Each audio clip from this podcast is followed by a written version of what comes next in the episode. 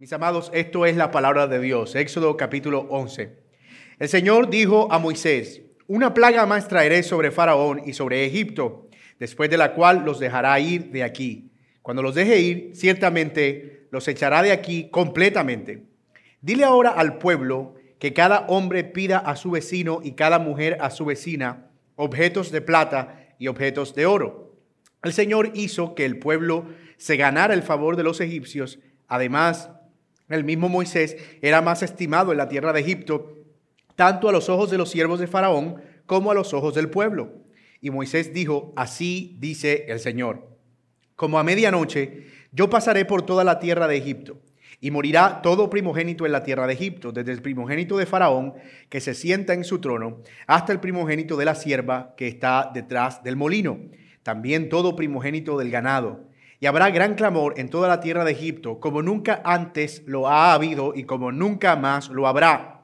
Pero a ninguno de los israelitas, ni siquiera un perro le ladrará, ni a hombre ni a animal, pero que para que ustedes entiendan cómo el Señor hace distinción entre Egipto e Israel. Todo, todos estos sus siervos descenderán a mí y se inclinarán ante mí diciendo, sal tú y todo el pueblo que te sigue. Y después de esto yo saldré. Y Moisés salió ardiendo en ira de la presencia de Faraón. Entonces el Señor dijo a Moisés, Faraón no los escuchará, para que mis maravillas se multipliquen en la tierra de Egipto. Moisés y Aarón hicieron todas estas maravillas en presencia de Faraón, cuando todo, perdón, con todo el Señor endureció el corazón de Faraón y éste no dejó salir de su tierra a los israelitas. Señor y Padre nuestro que estás en los cielos, es para nosotros un enorme privilegio, pero también una gran responsabilidad venir ante tu palabra y especialmente a textos tan, tan importantes como este. Gracias Señor porque hoy coincidencialmente cuando todo el mundo celebra tu entrada triunfal a Jerusalén, nosotros celebramos, Señor, una realidad mucho más gloriosa y es la realidad de que tú eres nuestro libertador, que proveyó sangre suficiente para el perdón de nuestros pecados. Ayúdanos a ver el Evangelio en este texto, a ver a Cristo en este pasaje, pero también a vernos a nosotros mismos, nuestro pecado y la enorme necesidad que tenemos de arrepentirnos. Todo esto en el nombre de Cristo Jesús. Amén y amén. Ciertamente el Señor Dios no hará nada sin revelar su secreto a sus siervos los profetas. Amós capítulo 3, versículo 7. En este libro de Éxodo que hemos estado estudiando ya por varias semanas, hemos visto varios atributos de Dios. Hemos visto que Él es santo, hemos visto su misericordia, su fidelidad, su poder, pero hay algo que ha sido más que evidente a lo largo de esta serie, y es el hecho de que todo lo anunciado por el Señor ha tenido un estricto cumplimiento. Si ustedes revisan, todo lo que el Señor ha dicho desde el capítulo 1 hasta ahora se ha cumplido casi al pie de la letra. Puede ser que lleguemos a dar por sentado que todo lo que Dios dice se cumple. Finalmente, Él es Dios. Sin embargo, puede ser que nos familiaricemos tanto con esa idea que no veamos cómo eso tiene un impacto poderoso en nuestras vidas porque ver a Dios como un Dios fiel que no deja caer su palabra es enormemente beneficioso para nosotros. Él nos ha dado razones más que suficientes para que nosotros confiemos en Él. Y hemos llegado a un punto culminante de este enfrentamiento entre Dios, el verdadero Dios, y los falsos dioses egipcios. Lo que ha dejado claro hasta ahora la escritura es que no hay nadie como el Señor. Ni siquiera esos dioses falsos de Egipto que se les atribuía cierto poder, Dios los ha dejado en ridículo. Él es un Dios incomparable, Él es el único Dios verdadero. Pero todavía nos falta una cosa más por ver. De hecho, se trata de algo que ya había sido anticipado, que sucedería y que está a punto de ser manifestado. Un último golpe, que es de donde toma nombre nuestro sermón en la mañana de hoy un último golpe en este enfrentamiento del cual vendrá como resultado la liberación definitiva del pueblo de Israel de la esclavitud egipcia. Así que nos vamos a concentrar en un bosquejo sencillo en esta mañana. En primer lugar, vamos a ver en el capítulo 11 el anuncio del golpe, versículos 1 al 3. Luego veremos los estragos del golpe, versículos 4 al 7. Y finalmente las consecuencias del golpe, el anuncio, los estragos y las consecuencias, versículos del 8 al 10. Veamos entonces ese primer punto, el anuncio del golpe. El Señor dijo a Moisés, una plaga más traeré sobre Faraón y sobre Egipto, después de la cual no los dejará ir de aquí. Cuando parecía que todo estaba decidido y que Moisés no volvería a presentarse más delante de Faraón, acuérdese que así termina el versículo 10. Faraón diciendo, entonces Faraón dijo a Moisés, apártate de mí y cuídate de volver a ver mi rostro, porque el día que veas mi rostro morirás. Y Moisés le responde casi que con un sarcasmo y le dice, bien has dicho, no volveré a ver tu rostro, pero le dijo así, no porque no lo fuera a volver a ver en el futuro, de hecho lo vio aquí en el capítulo 11, sino porque estaba oscuro, porque Dios había enviado oscuridad y tinieblas, de modo que el sol no era, y, Moisés le dice, sí, ciertamente no te voy a volver a ver más, porque todo estaba eclipsado. Pero aquí está otra vez Moisés de nuevo delante de Faraón, anunciando, como dijimos, ese último golpe en ese último round de la pelea. Tres ciclos de señales y de plagas habían pasado y este ahora parece el golpe contundente y definitivo. Dios le dice a Moisés que hay una plaga más. Y es interesante cuando se revisa la naturaleza de este evento, porque uno dice, la muerte de los primogénitos, ¿cómo puede eso ser una plaga? Finalmente, cuando nosotros pensamos en una plaga, estamos pensando como en una, en una epidemia, una, una cosa que se propaga masivamente, ¿verdad? Como en algo eh, más de naturaleza contagiosa. Y cuando nosotros lo vemos, las otras cosas nos parecen más como plagas enviadas o pestilencias enviadas a Egipto. Pero esto no parece una plaga. De hecho, no es propiamente una plaga.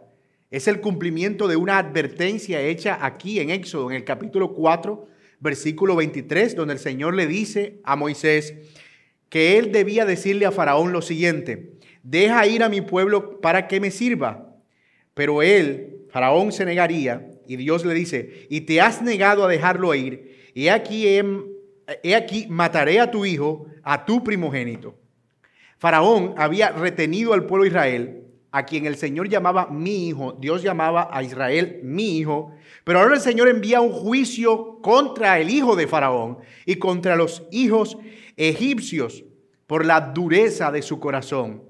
Esta es una manifestación clara de la justicia retributiva de Dios. Y una cosa más interesante aún, si ustedes pueden ver cuando Dios estaba hablando con Moisés acerca de cuál iba a ser su misión, Dios no le dio detalles de las plagas, solo le mencionó dos señales. Una, la primera, una vara que se convertirá en serpiente, y la segunda, yo mataré a los primogénitos de Egipto, especialmente al primogénito de Faraón. Pero nosotros vemos que entre una cosa, el primer hecho, y el último, hay un montón de cosas que suceden que nosotros vimos en el sermón pasado estaban cumpliendo el propósito de mostrar la gloria de Dios a través del endurecimiento de Faraón para que cuando él fuera a ser castigado no hubiera duda de que, su de que el juicio que él iba a recibir era justo, que Dios no estaba obrando apresuradamente.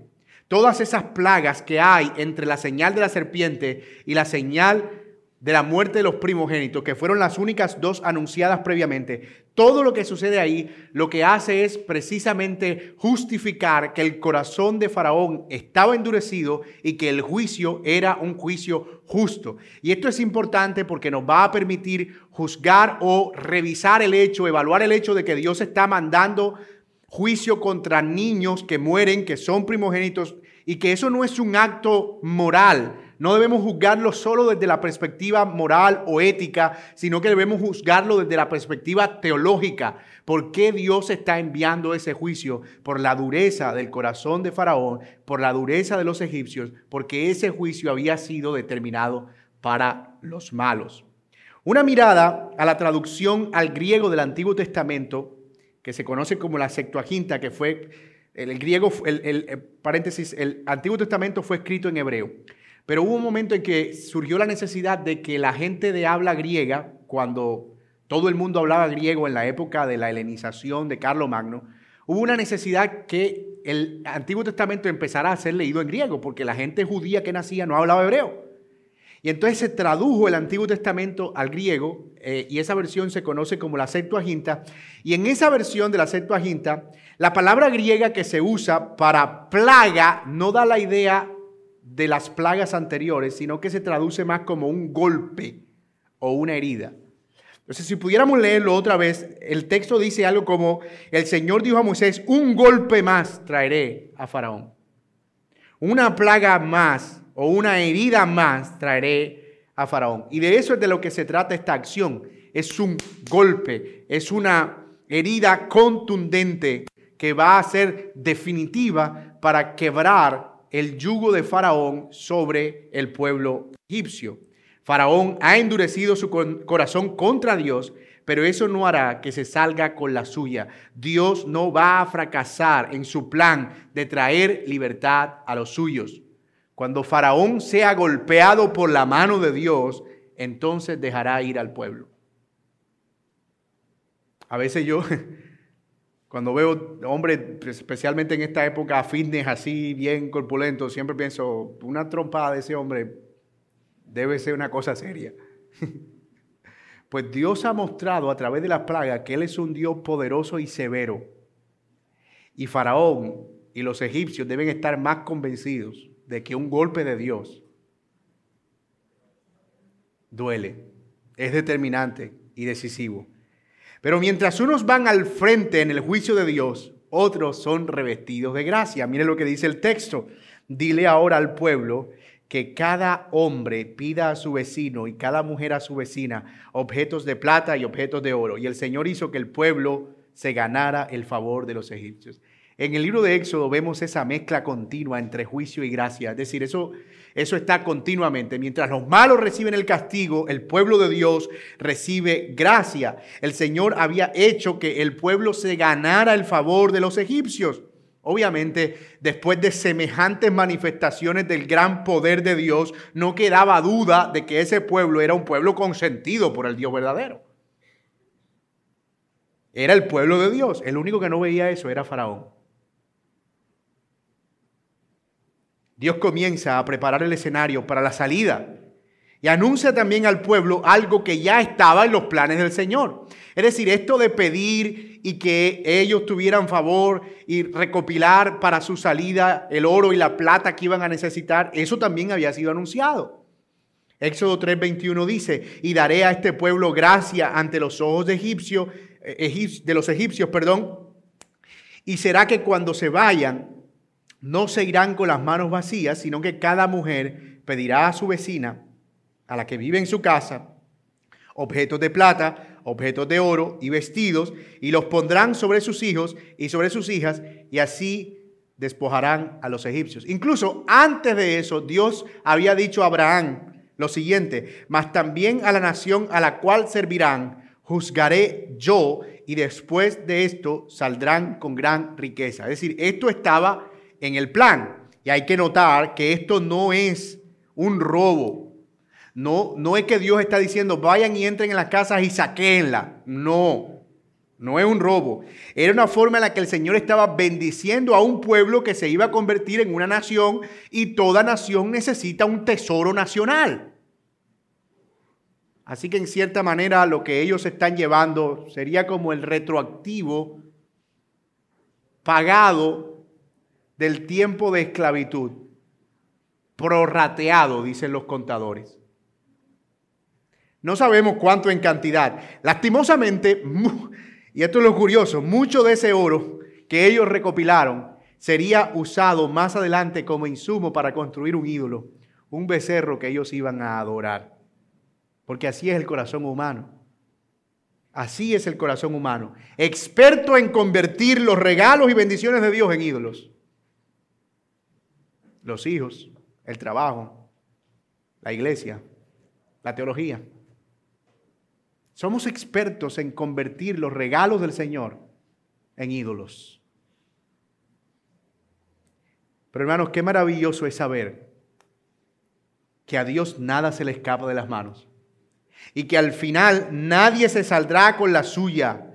Los malos recibirán su castigo, pero qué maravilloso es también saber que el Señor da gracia a su pueblo cuando sus obras son manifiestas. Cuando Él muestra su favor con su pueblo, Dios da una gracia suficiente de modo que los que no son su pueblo pueden ver que efectivamente Dios está con ellos. Algo así se ve en la iglesia del libro de los Hechos, cuando los apóstoles hacían milagros y los discípulos repartían todo lo que tenían. Y dice el texto que el Señor le daba gracia a ellos y sobrevino temor a toda persona que no era creyente por ver cómo vivían esos cristianos y cómo Dios les daba su favor. No perdamos nuestra esperanza. Si permanecemos firmes en el Señor, Él hará que incluso su obra sea evidente. Y para muchos que somos escarnio hoy y vergüenza, un día podrán ser convencidos del gran poder de Dios, sea en esta vida o en la venidera.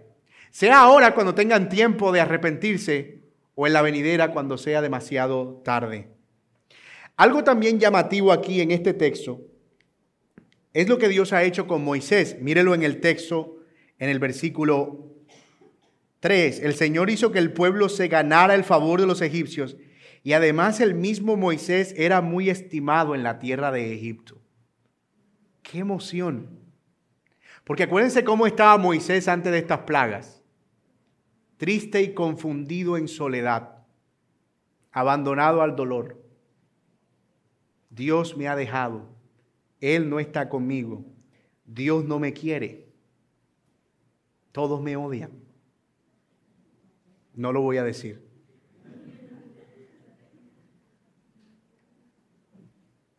Todas estas plagas, ¿saben qué han hecho? Afirmar a Moisés como un hombre de Dios en Egipto. Dios está con él. El que en otro momento fue menospreciado por Faraón y el pueblo. No te queremos ver aquí. Ahora tenía el respeto del pueblo. En efecto, Dios trabaja en los suyos sin que se den cuenta. Dios trabaja en sus hijos sin que ellos se den cuenta. Todos, hermanos, como Moisés, venimos a la vida cristiana con un mar de temores e incertidumbres. Pero entre más conocemos al Señor, más somos afirmados por Él y más evidente es nuestro crecimiento y nuestra madurez. Este parece otro Moisés. Otro Moisés. Ya vimos entonces aquí el anuncio de lo que vendría a Faraón. El anuncio del último golpe, pero hemos visto también el anuncio al pueblo de lo que Dios estaba haciendo como preparación para salir. Pero ahora vamos a ver qué implicaba ese golpe. El hecho de que Dios golpeara a Faraón, ¿qué iba a traer como consecuencia? Lo que nos lleva al siguiente punto de nuestro sermón, los estragos del golpe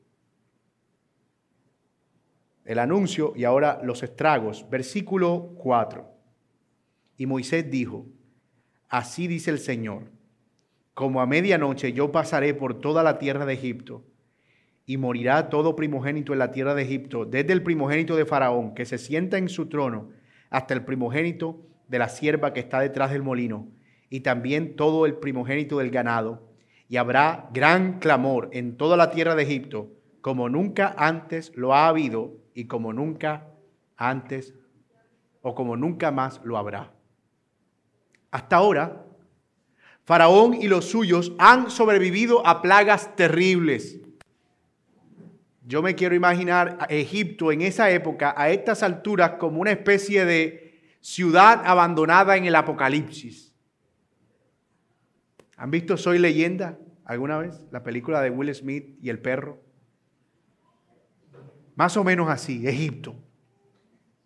Imagínate, granizo, rana, mar en hecho, un montón de plagas, sin ganado enfermo, muerto, hedor por las calles, muerte por todos lados.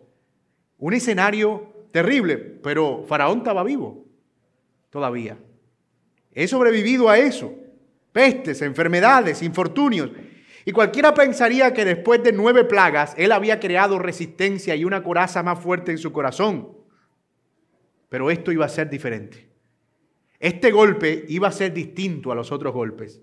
Algo que Faraón no veía venir. Y para cuando se diera cuenta de las consecuencias, ya sería demasiado tarde. Lo primero que vemos es que en este golpe el Señor se paseará por Egipto. Y usted dirá, ¿y eso por qué es un golpe? ¿Qué significa eso de pasearse por Egipto? Bueno, para poder entender el significado de esa expresión que vemos ahí en el versículo 4, que dice, yo pasaré por toda la tierra de Egipto, tenemos que verla a la luz de algo que el mismo Moisés escribió hablando en el mismo contexto, pero de otra persona, de José, en Génesis 41, 46. No lo voy a leer, pero cuando cuando Moisés, eh, José se presenta delante de Faraón y declara cuál, no era este Faraón, era otro Faraón, y declara cuáles eran eh, el, significado de los sueños, siete vacas flacas, siete vacas gordas, hay que prepararse. Faraón dice, eh, necesitamos ayuda con esto, ¿conoces a alguien que, que, pueda ayudarnos, José? Y José dice, sí, conozco a alguien que interprete, tienes que buscarte a alguien que interprete sueños, que haya estado preso, que sea temoroso de Dios. yo... Así que Faraón eh, premia a José, lo pone como el segundo al mando después de él en todo Egipto. Y una de las primeras cosas que, que José hace una vez recibe el empoderamiento, entiéndase esa palabra en el contexto correcto, el empoderamiento que Faraón le está dando a José, la Biblia dice en el versículo 46, y recorrió José todo Egipto. Y esa era una forma de comunicar que ahora él estaba a cargo. Era como una manera de proclamar, ustedes tienen a alguien a quien darle cuentas ahora. Yo estoy al mando. Una manera de consolidar su gobierno.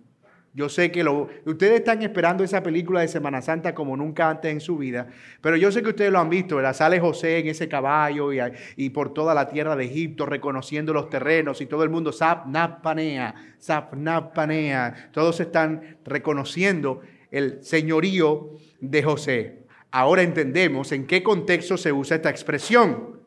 Saldrá el Señor a recorrer toda la tierra de Egipto. Es una forma de comunicar que ahora Dios está a cargo, como siempre lo ha estado, pero Él va a comunicar la tierra, yo soy el dueño de Egipto, mía es la tierra y su plenitud. Él va a recorrer Egipto como el Dios soberano. Todo el territorio es mío. Esta tierra no es de Faraón ni de sus dioses. El ganado no es de Faraón ni de sus dioses. El Nilo no es de Faraón ni de sus dioses. Es mío. A mí me pertenece.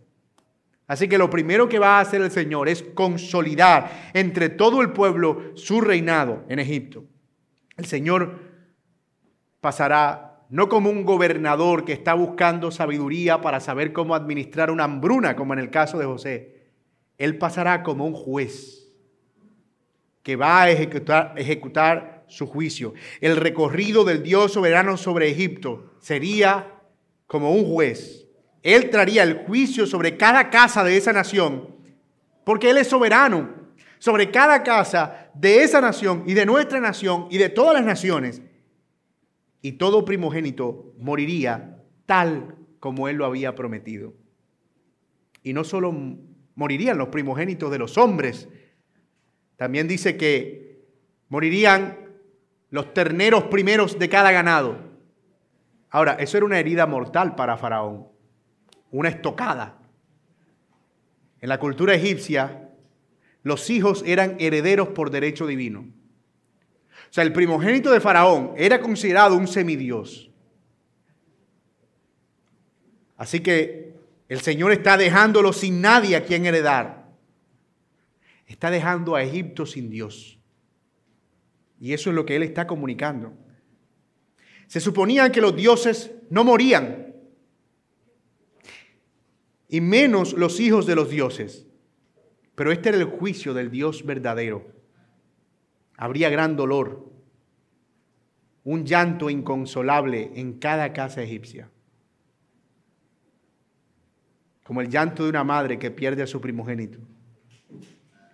Y de nuevo, antes de que usted piense que esto es un acto de crueldad de parte de Dios. Piense más bien en ello como un acto de justicia, pues la paga del pecado es la muerte. Los hijos de los israelitas no iban a morir, pero hay algo que iba a intensificar más el impacto de Faraón o del golpe a Faraón. Y es precisamente eso. Faraón se iba a dar cuenta que del pueblo de Dios no iba a morir ninguno, ni siquiera un perro les iba a ladrar. Dios iba a preservar al pueblo. Y esta, esta declaración es increíblemente profunda. Dice el versículo 7, pero a ninguno de los israelitas ni siquiera un perro le ladrará, ni a hombre ni animal, para que ustedes entiendan. Reina Valera dice para que ustedes sepan, pero la idea es más para que ustedes por fin comprendan de una vez por todas que yo hago distinción entre Egipto e Israel, entre quien es mi pueblo y quien no es mi pueblo. Dios hace distinción.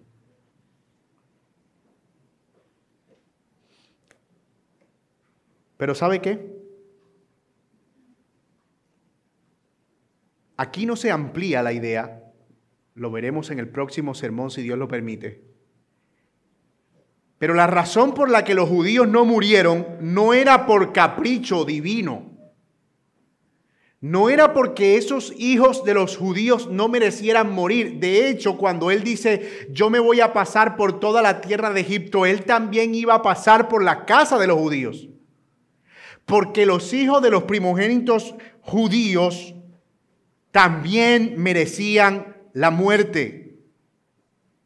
Y yo sé que eso suena un poco raro, pero eso es precisamente lo que le da significado a esa separación. No era una separación arbitraria. El pueblo de Israel no era un pueblo salvado solo por ser Israel, por tener una etnia. La razón por la que los primogénitos no iban a morir no era porque eran pertenecientes a la etnia o a la raza judía, sino porque ellos debían obedecer a un mandato. Dios les dio una instrucción, tomen un cordero inocente y tomen la sangre de ese cordero y manchen el dintel de las puertas. Cuando yo pase, el ángel de la muerte ejecutando su juicio pase por cada una de esas casas, la casa donde no vea el dintel de la puerta manchada, habrá muerte, pero donde haya el dintel de la puerta manchada, yo no entraré porque es la señal de que ya un inocente fue juzgado por el primogénito que debía morir en esa casa. Había algo ahí que no eran necesariamente, es que ellos son judíos y me da la gana de salvarlos. Es ellos debían confiar en un acto que involucraba la muerte de un inocente para salvar la vida del culpable. Y eso no es más que un anticipo del glorioso evangelio de nuestro Señor Jesucristo. Los judíos debían obedecer a ese mandato y debían confiar tranquilos en sus casas mientras comían que ciertamente el ángel de la muerte iba a pasar por encima. Eso es lo que significa la palabra Pascua, que él iba a pasar por encima de ellos a causa de esa sangre. Pero eso lo vamos a desarrollar en el próximo sermón. Por ahora, la idea queda clara, muy clara. Dios hace distinción entre su pueblo y el que no lo es. Pasa su juicio de modo que los que no son suyos reciben el castigo y los que son de él el perdón. Y lo que hace la diferencia entre una cosa y la otra es quienes confían en el sacrificio de un inocente por el culpable. Son parte del pueblo de Dios y quienes no lo hacen reciben el justo castigo. Mi amigo que estás aquí, esta puede ser una verdad aterradora para ti o alentadora. Todo depende de dónde estés. Y yo te pregunto, con toda honestidad, ¿dónde estás? Tú eres del Señor. ¿Hay alguna sangre inocente que se haya ofrecido por ti de modo que puedas escapar del juicio? ¿Has confiado en algo que pueda salvarte fuera de ti y no en ti mismo? Porque si la respuesta a esas preguntas es no, tarde o temprano estarás cara a cara con el Señor, pero entonces será tarde. Y mis hermanos, Qué horrenda cosa es caer en las manos de un Dios vivo. Pero ahora, qué tremenda esperanza la que encontramos en ese mismo Dios vivo. ¿Cómo puede ser Dios fuego y agua al mismo tiempo? ¿Cómo puede ser Él quien juzga y al mismo tiempo quien perdona? He ahí, mis amados, la esencia del Evangelio. Porque en la cruz justamente Él estaba haciendo las dos cosas. Castigando a su Hijo, cargando sobre Él todo el peso de su ira, pero al mismo tiempo amando a aquellos por los cuales Él estaba muriendo.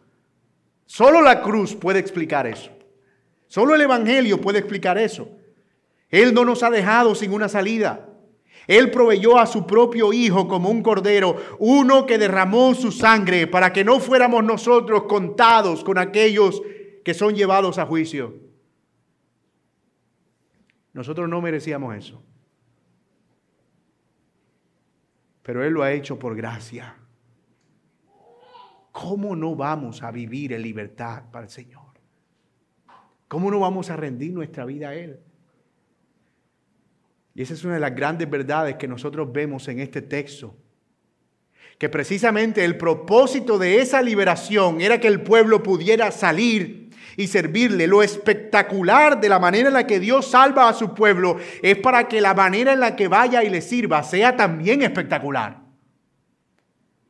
Y eso es lo que nos lleva al último encabezado de nuestro sermón, las consecuencias del golpe.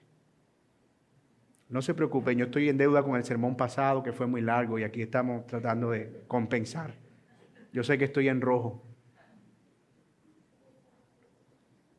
Versículo 8. Todos estos sus siervos, como consecuencia de su liberación, descenderán a mí y se inclinarán ante mí diciendo, Sal tú y todo el pueblo que te sigue y después de esto yo saldré. Wow.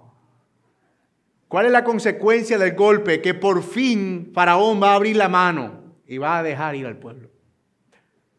Por fin el pueblo va a ser libre para ir y adorar al Señor.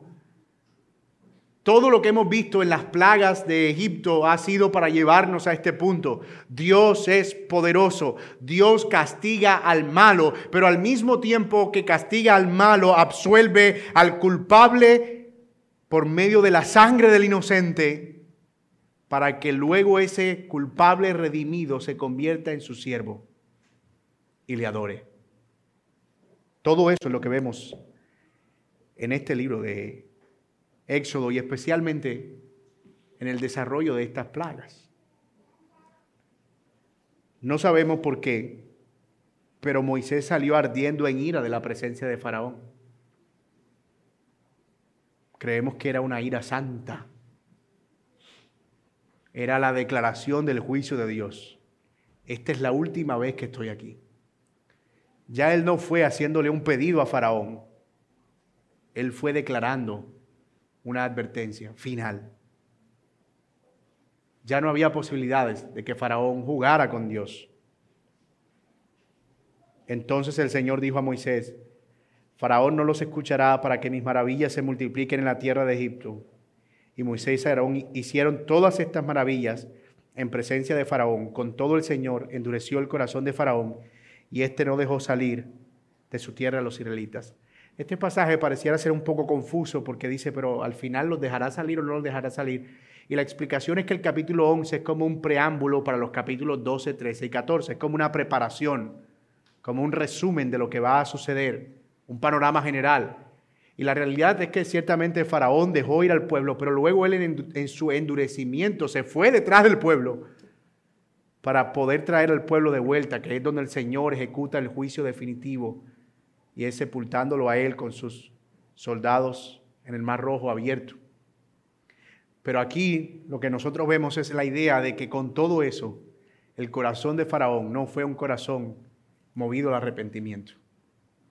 Mucha gente al ver lo que estaba pasando con Egipto, y lo vamos a ver en su momento, y lo que estaba pasando con Israel, decidieron ir con Israel. Decidieron moverse con el pueblo. Había gente que aprovechó la promoción, que no eran necesariamente judíos, pero dijeron, nosotros queremos que ese Dios sea nuestro Dios. Posiblemente egipcios entre ellos. Pero Faraón nunca ablandó su corazón. Mis hermanos amados, y eso lo que nos muestra es que la salvación es del Señor. Como lo veíamos en el sermón pasado, que Él tiene misericordia de quien Él tiene misericordia. Y al que quiere endurecer, endurece. Pero aquellos que son endurecidos no son endurecidos sin culpa. Son endurecidos en su propio pecado y en su propia maldad. Así que en conclusión, ¿qué es lo que hemos visto aquí? hemos visto que Dios está anunciando un último golpe a Faraón.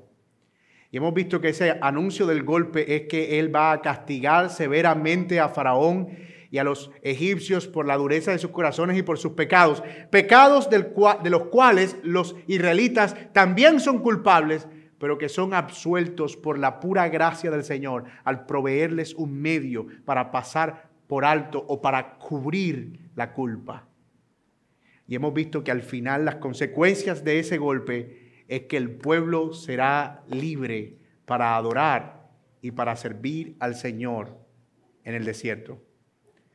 ¿Cómo lo van a hacer? Pues no ese es el tema de todo el libro de Éxodo.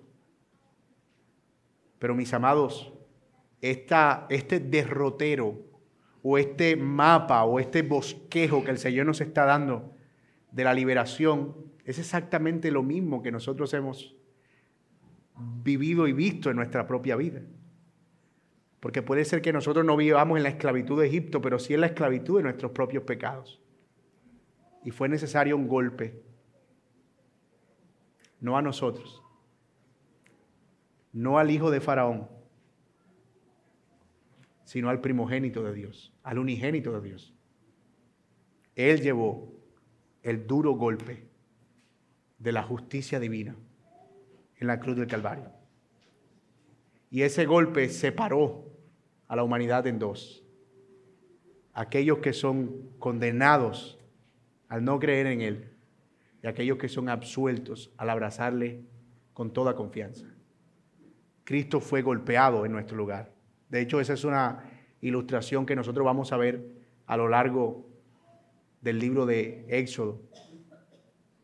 Pero Él fue golpeado como el origénito de Dios, para que por su sangre derramada nosotros seamos libres. ¿Y libres para qué? Libres para servirle y rendir nuestra vida a Él con toda nuestra confianza. Y la pregunta es, ¿tú lo estás haciendo?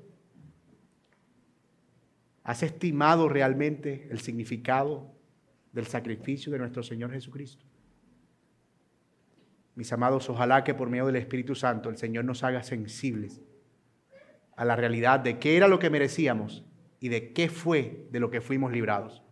Porque entre más dimensionamos nuestra liberación, mayor será nuestro sentido de gratitud y servicio. Y es el problema de mucho del cristianismo superficial que nosotros vemos hoy, que no entiende el Evangelio, que no entiende de dónde fue que fueron rescatados, que no entiende qué sería de ellos si Cristo no hubiese muerto en su lugar. Hasta que no lo entendemos, no podemos vivir para Él en una vida de adoración. De nuevo, Cristo fue golpeado en la cruz para librarnos de nuestra condenación. Oremos.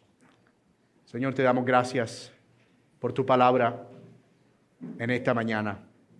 Y gracias por elevar nuestros pensamientos a la idea de que tú fuiste el unigénito Hijo de Dios golpeado en la cruz del Calvario, quien llevó el juicio por nosotros, quien cargó la culpa que nosotros merecíamos. El Cordero que derramó su sangre para que el dintel de nuestras puertas fuera manchado y pasara de largo el ángel de la muerte. Tú nos has redimido y ayúdanos, Señor, a dimensionar cada vez más la profundidad del significado de esa redención. Y que al conocerte más podamos crecer en nuestro sentido de gratitud y de servicio.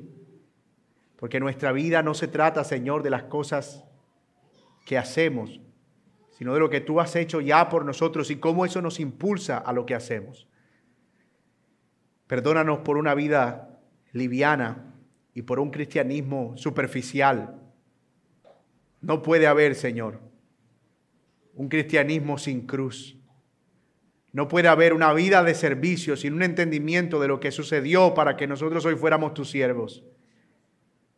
Danos una conciencia cada vez más profunda de esta realidad y conviértenos, Señor, en personas cada vez más sensibles a esa realidad del Evangelio en nuestras vidas. Señor, gracias por tu palabra y gracias por mostrarnos a Cristo. Y si hay alguien aquí que no ha sido salvo todavía, que no ha creído en Cristo, si hay alguien aquí, Señor, que todavía su vida no ha sido manchada con la sangre del Señor, te ruego que tengas misericordia y que salves su alma y que perdonen sus pecados, que no salgan de aquí sin ser de Cristo. Te lo pido, Señor, porque tú eres quien hará distinción un día definitiva y de una vez por todas entre quienes son tu pueblo y quienes no son tu pueblo. Oh, cuánto queremos estar allí siendo tu pueblo que te alabará por los siglos de los siglos. Te damos gracias en Cristo Jesús. Amén. Y amén. Bendiciones, amados hermanos. Gracias.